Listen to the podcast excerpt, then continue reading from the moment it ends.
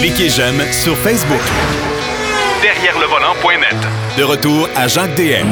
Alors, pour la troisième portion de l'émission cette semaine, vous savez, on a notre sondeur euh, habituel, Marc Bouchard. Ben là, c'est pas un sondage, c'est une étude, ben, c'est une constatation sur euh, comment obtenir un permis de conduire à travers le monde. Vous allez voir que c'est pas, c'est pas toujours Jojo.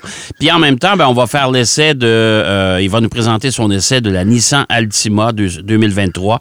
Euh, un modèle qui, malheureusement, comme toutes les berlines, comme que ce soit une Camry, une Honda Accord ou quoi que ce soit, euh, ils sont en perte de vitesse et ça se vend moins que ça se vendait. Salut, mon cher Marc.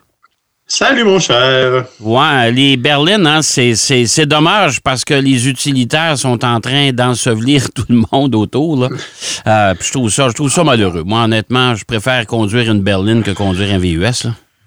Ouais, ben moi aussi. Puis tu sais, euh, honnêtement, il faut reconnaître euh, à Nissan, comme à Toyota d'ailleurs, hein, ce sont les espèces d'irréductibles gaulois, euh, les seuls qui résistent en offrant des berlines dans toutes les catégories ou presque. Du côté de chez Nissan, euh, tu le sais, il y a la Versa qui est du côté des sous-compacts, il y a la Sentra que tu connais bien, Ouais. Il y a l'Altima, Bon, il y a la Maxima là, qui est finie, mais euh, quand même, euh, on était présent dans pas mal toutes les catégories. Ouais. Ouais, la, Maxima, Et- la Maxima, je pense qu'ils ils sont en train d'écouler ce qui reste chez les concessionnaires. Là. C'est ça, exactement. Il n'y a plus de production qui se fait euh, de la Maxima. Ceci étant dit, euh, c'est dommage parce que ce sont des véhicules pratiques. Ce Ouais. sont des véhicules qui sont confortables. Et dans le cas de l'Altima, entre autres, c'est un véhicule qui, ma foi, est assez intéressant parce que euh, bon, rouage intégral de série, d'abord. Hein, ça, c'est Ouais. une, une bonne Ouais. nouvelle. Ouais. Euh, un excellent rapport qualité-prix. Moi, je suis très étonné de ça. Euh, la version que je conduis, c'est la version, c'est l'Altima SR. Ouais. Euh, petit look un petit peu sportif, noir, euh, roue noire. Tu sais, moi, c'est vraiment dans le tout à fait noir. là. Évidemment, il faut aimer frotter, mais euh, elle est ouais. super belle. Euh, mais c'est c'est vraiment une belle voiture.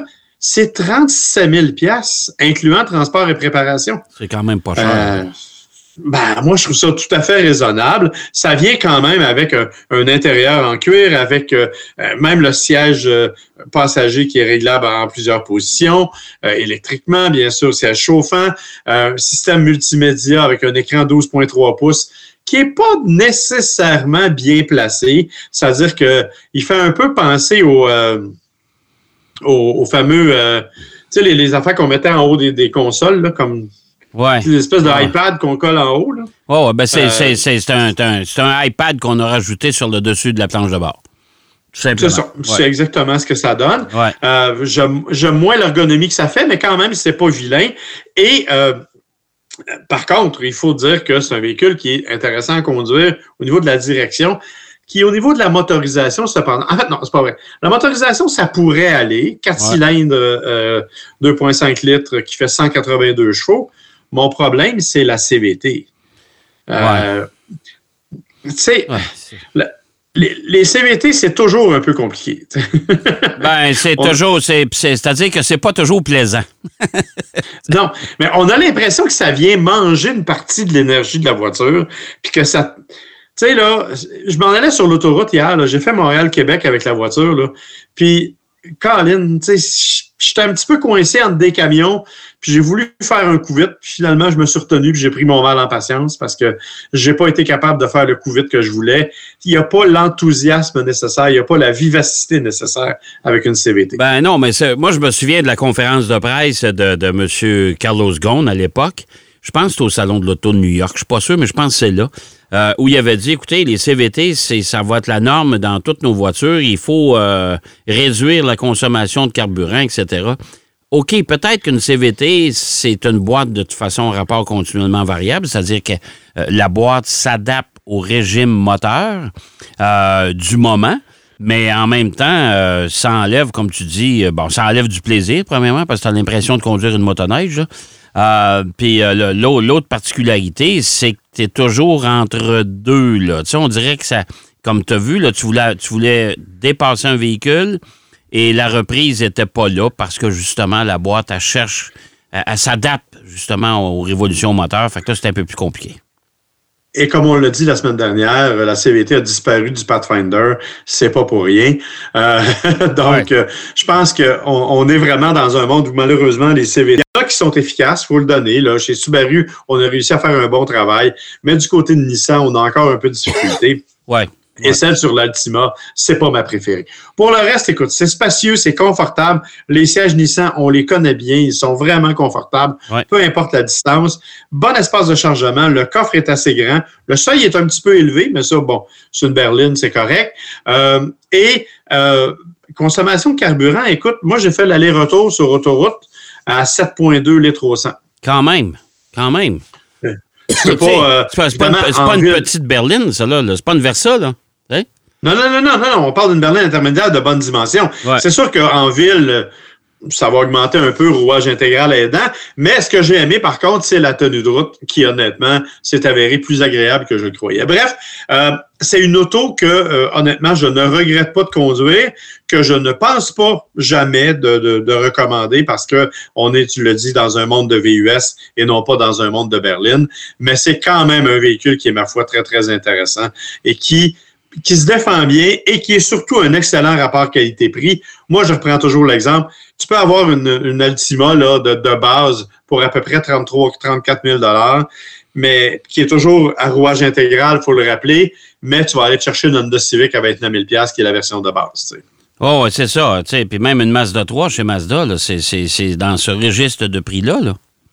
Oui, oui, absolument. Puis, euh, si tu la veux à rouage intégral, euh, ça, ça va être même euh, plus élevé dans bien des cas. Donc, honnêtement, c'est, c'est vraiment un bon, bon, bon rapport qualité-prix. C'est un véhicule qu'on oublie trop souvent. Puis qu'on, le fait qu'on l'ait un petit peu refait dans la partie avant, notamment, je trouve que ça lui donne une allure plus intéressante. Euh, donc, pour moi, c'est un bon choix. Évidemment, pas le grand frisson en conduite, hein. Mais si vous êtes à la recherche d'une voiture qui est fiable, parce que le moteur est fiable, euh, une voiture qui est confortable, c'est tout à fait raisonnable comme voiture. Oui, tout à fait. Euh, maintenant, euh, mon cher Marc, euh, chaque pays sur la planète a ses règles pour l'obtention d'un permis de conduire. Il y a certains pays, les citoyens vont dire que c'est un droit. Ici, on se, on se targue à dire que non, c'est pas un droit, c'est un privilège. Euh, mais c'est les règles sont pas les mêmes partout. Puis ça, ça m'inquiète un peu parce que je, euh, je me dis, quelqu'un qui arrive d'un autre pays, qui émigre chez nous et euh, qui euh, veut avoir son permis de conduire, il a juste à présenter celui qu'il a là, mais les normes sont pas toutes les mêmes. Hein? Ah, Il y, a, quand même des nuances. Il, y a, y a des pays où on n'a pas d'entente. C'est vrai dans les deux sens. Donc, euh, même nous, quand on va dans certains pays, on devrait être prudent puis se poser la question parce que notre permis n'est pas nécessairement reconnu partout. Même chose à l'inverse. Et nous, il faut se rappeler que quand nous, on y va, il faut passer par le CAA notamment, aller chercher une copie d'un permis de conduire international. C'est plus sécuritaire et, et bon, ça donne une bonne traduction. Ouais. Mais tu as raison de dire que dans certains pays, les nuances sont importantes. Par exemple, euh, les examens théoriques dans certains pays sont extrêmement importants. Tu sais, si tu vas en Chine, par exemple, Oui. tu as, un examen de 100 questions. OK? OK, oui. Ouais. Et tu dois avoir 90% Euh, Ça, c'est bon, juste l'examen théorique. Ça, c'est la note de passage, ça, là. là. Ouais, ouais, ouais, ouais. OK. C'est quand même impressionnant. Oui. Euh, si tu vas, euh, par exemple, dans d'autres, en Russie, c'est 50 questions, OK. ce qui est quand même. euh, Mais on peut plus y aller. Quand même On peut- intéressant. On peut, plus y aller, de toute façon.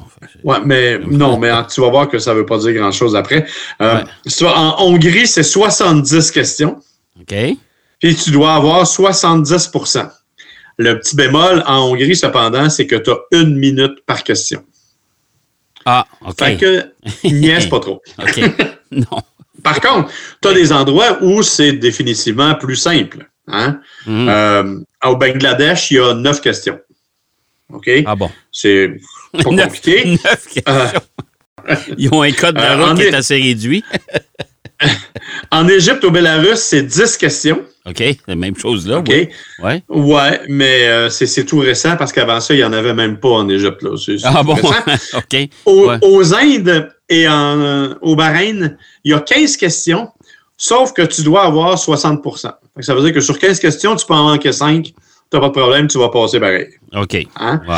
Ce qui est quand même assez particulier. Ouais. Parce que après ça, tu as les cours. Ça, on parle juste des questions théoriques. Ouais. Parce qu'après ça, tu as les, cours- les, les- les cours pratiques. Est-ce qu'on doit suivre des cours? Tu sais que chez nous, c'est 16 heures de pratique. Ouais. OK? Ouais. Euh, bon, Ben, chez nous, chez nous les cours sont, sont obligatoires maintenant. Et puis, tu sais, Oui, c'est c'est à peu mais près c'est le même 16 heures de conduite pratique. Ouais, ouais, Re- retiens ce chiffre-là. ouais. Parce qu'en Australie, c'est 120 heures. 120 heures? 120 heures de conduite pratique. Avant l'obtention de ton permis, ça. Oui, oui, oui, ça, c'est ton cours, ça. OK.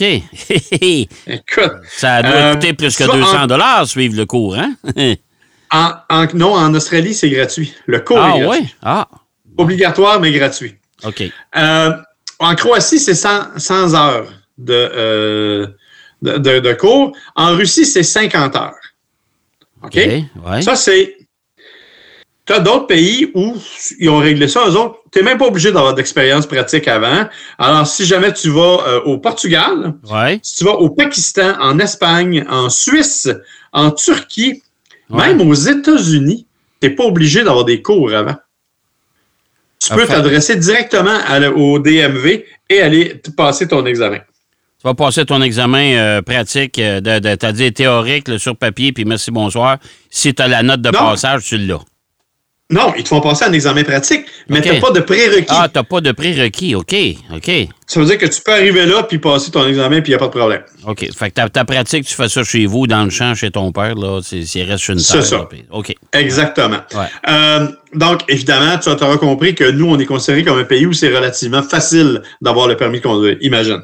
Il y a quand même des éléments particuliers dans chacun des pays. Par exemple, au Japon, si tu veux avoir ton permis, tu dois maintenir une vitesse minimale de 19 000 à l'heure. Mais il ne faut pas que tu ailles au-dessus non plus. Fait que c'est 19 000 à l'heure tout le long de ton examen. 19 000 à l'heure. Ouais. J'espère qu'ils font pas peu près 30 d'autoroute. J'espère qu'ils font pas d'autoroute. J'espère. Euh, aux Indes, Ouais. euh, ben, jusqu'à il y a quelques années, tu- quand tu passais ton examen, tu n'étais même pas obligé d'avoir l'examinateur dans l'auto. Ben voyons donc. Oui, oui. Non, non, mais attends une minute, là. Attends, attends, attends, attends. Tu passes ton examen pratique avec un auto, mais il n'y a personne avec toi, là. C'est ça. C'est une auto-évaluation qu'on appelle. Une auto-évaluation. Comment peux-tu passer un examen pratique de conduite en auto-évaluant? Ça marche pas, ça. Ben, D'après moi, le principe, c'est si tu reviens et tu n'as pas eu d'accident, t'es t'es correct. Je sais pas. Si tu reviens vivant, c'est parce que tu mérites de l'avoir, c'est ça? Exactement. Exactement. Euh, en Espagne, Oui. quand tu vas passer ton examen, tu n'as pas de prérequis. Donc, tu n'es pas obligé d'avoir suivi des cours pratiques et tout et tout. Mais le code de la sécuritaire, sécurité routière, il est trois fois celui du Québec en termes d'épaisseur. Et boy, OK? Fait que t'es mieux d'apprendre ta théorie comme faut avant d'y aller, mon ami. Oui. Euh, au Pakistan, ton examen de conduite, ça se passe dans un stationnement. Il y a deux cônes. OK? tu dois avancer entre les deux cônes et reculer entre les deux cônes. Et ça s'arrête là. Ça s'arrête là. Voilà, c'est terminé. Euh, en Égypte, quand tu es un étranger qui veut faire reconnaître son, son, son permis, Ouais. et d'ailleurs, on l'a vu dans l'émission Grand Tour à un moment donné à la télé, Ouais. euh, tu vas donc au, au comptoir et la dame te dit parfait, levez les mains. Voilà, merci beaucoup, vous avez votre permis. Non, non, attends, attends, recommence pas ça, là. tu t'en vas, t'en vas à la sac de l'Égypte, Oui, oui. euh, les mains, tu as ton permis. Tu as les mains, non, faut que tu- lèves les mains, pas laver. Ah, lever. Lever. Ah, j'ai compris, laver. Mon Dieu, lever les Ah. mains. Tu lèves les mains. Ouais. Tu lèves les mains. Comme, tu, sais, tu mets les mains devant ta. Dans, dans le fond, c'est juste pour voir si tes bras bougent, je pense. Là, je sais pas. Je J'ai pas compris. Mais voyons, donc, c'est pas sérieux, ça. Ben, de toute façon, Oui, en Égypte. c'est absolument sérieux. En Si Égypte, il n'y a pas de panneau. En Égypte, il n'y a pas de panneau. Ils disent, écoutez, à la dune, euh, à la dune numéro 4, vous tournez à gauche. Non, mais si tu regardes l'émission Le Grand Tour, dans Ouais. un des épisodes, ils sont obligés d'aller faire reconnaître leur permis. Ouais. C'est exactement ce qu'ils font. Ils vont voir la madame, ils lèvent les mains, puis ils ont leur permis. C'est tout. Merci beaucoup. Mais je comprends pas le principe de lever les mains, mais en tout cas, il doit avoir une raison. Ouais. Recul... avancer entre deux comptes n'est pas nécessairement plus évident comme Non principe plus. à mon esprit. Et, le dernier, mais celui-là, Et, et surtout, pas de, pas, de- pas de, pas de, de- de coach à base. Ça aussi, c'est pas pire. ça. Ah, c'est pas pire. ça. Ouais. Ça, au moins, ils l'ont changé depuis une couple d'années. Et le dernier, le- mais non le moindre, et celui-là, je pense qu'on devrait s'en inspirer, Ouais. c'est la Finlande. Ouais. Et ça, c'est même pas une blague. La Finlande a un examen de conduite en trois parties. Examen pratique en trois parties. Ouais, Premier examen de jour, normalement. Deuxième examen de soir, ouais. avec un examinateur. Ouais. Troisième examen sur un skid pad, sur un rond où on te fait pratiquer des dérapages et on, vé- on vérifie si tu maîtrises le dérapage. C'est ce qu'on a, toujours les- dit. Ouais, ce qu'on a toujours dit ici. Il devrait avoir des cours de conduite avancés euh, euh, joints aux cours de conduite réguliers. Là-bas, les cours en hiver sont obligatoires. Et un tout petit, tout petit dernier, si jamais ça t'intéresse d'aller euh, au, c'est au Pakistan, si je me souviens bien. Euh, avant de te donner ton permis de conduire, ils regardent ta forme physique et ta personnalité. Ta forme physique et ta personnalité. Ouais, fait que je suis pas sûr que j'aurai un permis de conduire. Mais en tout cas, bref. Ils te font faire 200 push-ups, puis si tu passes au travail, tu le donnes, je suppose. Ouais, oui, ils vont, prendre, ils vont prendre un café avec toi, puis ils jazz, puis s'ils te trouvent le fun, ils vont tomber. Je sais pas. Honnêtement, je sais pas comment c'est évalué. Là, mais... Mais, euh, mais c'est quand même assez particulier. Mais il faut comprendre aussi qu'au Canada, c'est, c'est, c'est, c'est le fun comme, euh, comme étude, mais il faut comprendre qu'au Canada, les provinces diffèrent aussi. hein. En Ontario, c'est un peu Oui, plus oui. compliqué qu'au Québec. hein. Oui, oui, oui. Puis euh, il y a des notions. Quand Ouais. tu vas en Colombie-Britannique, Ouais. tu vois des véhicules avec la lettre N collée en arrière. C'est des véhicules pour les novices. Donc, les gens, les jeunes qui ont des apprentis, des, des permis OK. d'apprenti. OK. Bon. Évidemment, Vancouver est une ville riche, fait que c'est arrivé qu'on a croisé des Rolls-Royce et des Lamborghini avec le N de novice. Le- Mais c'est bien trop vrai. Hey. vrai. Hey, ça n'a pas de bon sens. Hey, merci, mon cher Marc. Toujours bien Ça me fait plaisir, mon cher. On se reparle la semaine prochaine. Euh, Oui, bien sûr. Marc Bouchard qui nous parlait euh, comment obtenir un permis de conduire ou faire reconnaître euh, son permis de conduire à travers la planète. Alors euh, là, vous savez qu'il y a des endroits, vous devez lever les, les bras dans les airs. C'est tout ce que vous avez à faire pour faire reconnaître votre permis. C'est quand même assez particulier. J'espère que l'émission vous a plu aujourd'hui. Et euh, bien sûr, je vous donne rendez-vous comme à l'habitude. Même heure, même c'est la semaine prochaine pour une autre émission derrière le volant. Et n'oubliez pas d'aller nous voir également sur RDS. Derrière le volant est à la télé également. Allez, bonne route et bonne semaine. Derrière le volant.